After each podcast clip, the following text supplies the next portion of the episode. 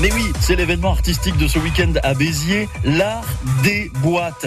Dès cet après-midi, 22 conteneurs seront installés sur les allées Paul Riquet, transformés en espace d'expression artistique. Visiteurs et promeneurs pourront donc s'étonner de ces installations éphémères. Oui, éphémères car les conteneurs ne seront présents que jusqu'à dimanche sur les allées Paul Riquet, avec pas mal de surprises, paraît-il.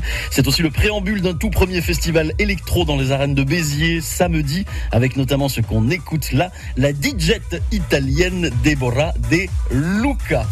Autre événement majeur ce week-end, l'ouverture samedi du MOCO pour Montpellier Contemporain, un espace dédié à l'exposition de collections du monde entier, publics ou privés. L'inauguration c'est samedi rue de la République, non loin de la gare à Montpellier.